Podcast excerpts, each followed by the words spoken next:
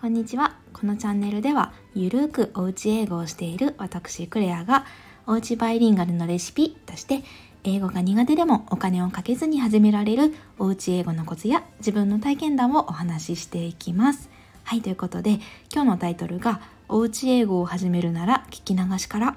理由も合わせてお話しします。ということなんですけれどもまず聞き流しっていうのがいわゆる英語の音楽とかフレーズをお家でかけ流すことですね。はい、でまずあの大前提として親の視点から言ってこれってすごいめちゃめちゃ楽なんですよね。あの当たり前なんですけれどもボタンを押すだけなのでパパママの英語力っていうのは一切不要になります。なのでまずこうおうち英語を始めたてっていう方の第一歩として一番こう取り掛かりやすいものなのかなっていうふうに思ってます。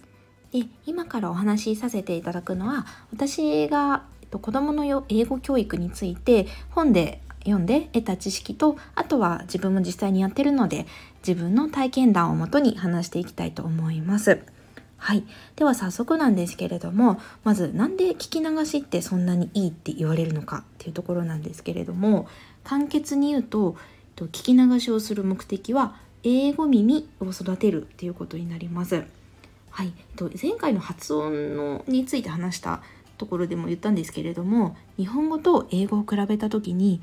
英語って母音と子音の数が圧倒的に多いんですねつまりこう日本語にない音が英語にはこうめちゃめちゃいっぱいあるんですでこれがですね普段やっぱり触れてない音なので大人とかが聞いちゃうと,、えー、と大人とかというかこう英語を勉強したことない人が聞いちゃうといらない音として認識されるのでこう日本語にない音は雑音として脳があの認識しちゃうみたいなんですね。なのでこれを防ぐために幼い頃とかに英語を聞かせてあげるとちゃんと英語独特のこう音発音とかっていうのもちゃんと必要な音として脳に刻んでくれるのでこうすごくリスニング力とかスピーキングスピーキングというかこう発音にすごくいいっていうふうに言われています。ちなみにですねじゃあいつまでだったら間に合うのかっていう疑問が出てくると思うんですけれどもこれはなんか英語の学習の臨界期なんて言われています。というのもこう何歳ぐらいまでだったらちゃんとこの英語耳っていうのを身につけることができるのかなんですがとですね、私もこの、えーと、放送を撮る前に 自分で調べたんですけれどもいろいろ諸説あるみたいで6歳までって言ってるとこもあれば10歳だったり15歳っていうところもあって すみませんちょっとこれについてははっきりした答えは出なかったんですけど、ま、早いに越したことはないのは確かなのかなっていうふうには思ってます。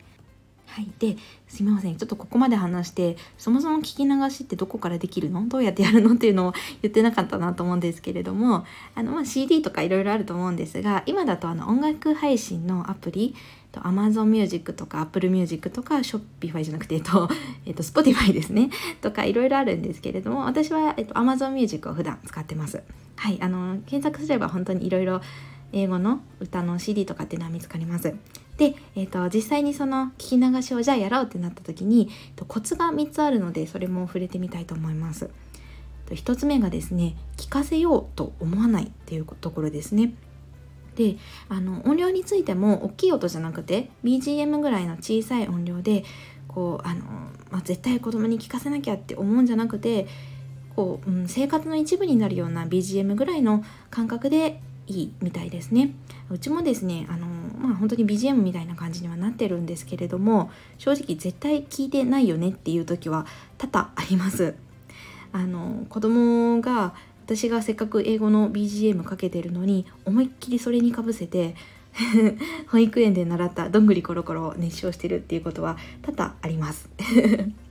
なんですけれどもあの本当にさっき言ったようにこうなんとなく聞こえる程度でいいと思うのではい気をつけてくださいで2つ目ですね日本語と英語の、えー、と両方を聞かせるっていうのは NG ですはいというのがですねよくあるのが日本語と英語のフレーズを交互に話すタイプのものっていうのがあるんですけれども例えばこうおはよう Good morning お元気ですか ?How are you? っていうのをこうずっと繰り返し続けるのがあるんですけどあれってただの暗記になるんですね。日本語と英語を1対1で覚えてるだけなので常にこう日本語を英語にあの頭の中で訳してしまう通訳脳っていうのが身についてしまうのでこれはすごくあのデメリットになっちゃいます。でここについては私もおうち英語をする上で一番こだわってるポイントでもあるのでまた深掘って別の機会に、うん、放送をこれで一つ作ってみたいなっていうふうには思ってます。で最後は習慣化ですね。まあ何でもこれは何に対しても言えることだと思うんですけどやっぱり習慣化っていうのが継続の鍵だと思います。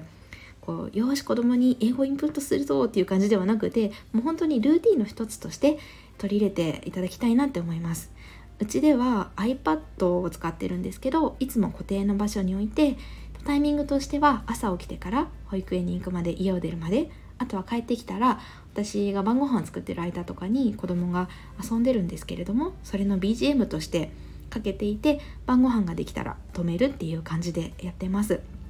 ですので1日だいたい1時間ぐらいかけてるかなっていう感じですね。でちなみにこれについては、えっと、私が読んだ本では23時間が推奨されてたんですけどうんちょっとこれはなかなかハードルが高いのかなって思いました。で私はですね普段あんまり車を運転する生活ではないのでただあのもしこう運転車あの送り迎えとかこう習い事の時とかにあの運転される方はそういう時の時間がすごく有効に使えるのかなって思いました。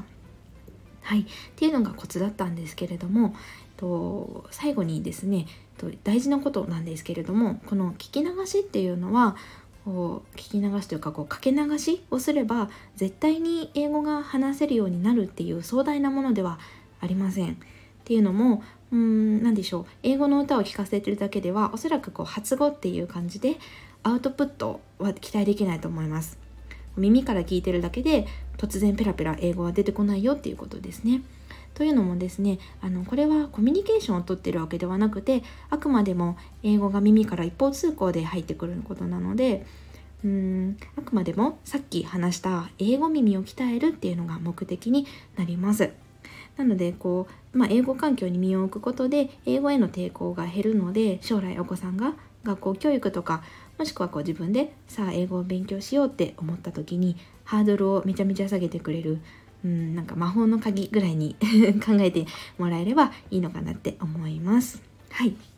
ですいません。さっき最後に言っていたんですけど もう一個最後にですね。あの実際に私も本当に毎日英語を流しているのでいろいろ私も試してこれが良かったよっていう CD3 枚、まあ、CD というかこう音声配信で聴けるやつをえーと、3つご紹介したいんですがただこれながら聞きで聞いてくださってる方が多いと思うのでこの放送の概要欄に3つのタイトルと、まあ、おすすめの年齢あとは簡単な特徴をまとめてみたのでご興味ある方は是非ご覧ください。私はですね、アップル、アップルじゃなくて、えっと、Amazon Music を使ってるんですけれども、ショえー、またショッピー入っていっちゃいますね。Spotify と Apple Music とかでも検索かけたら3つともあったのであのご安心ください。はい、ということで今これを聞いていただいてる方、最後までお聞きいただきありがとうございます。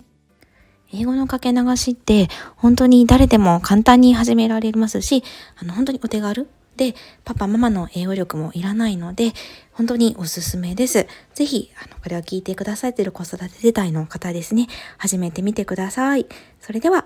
Have a wonderful day!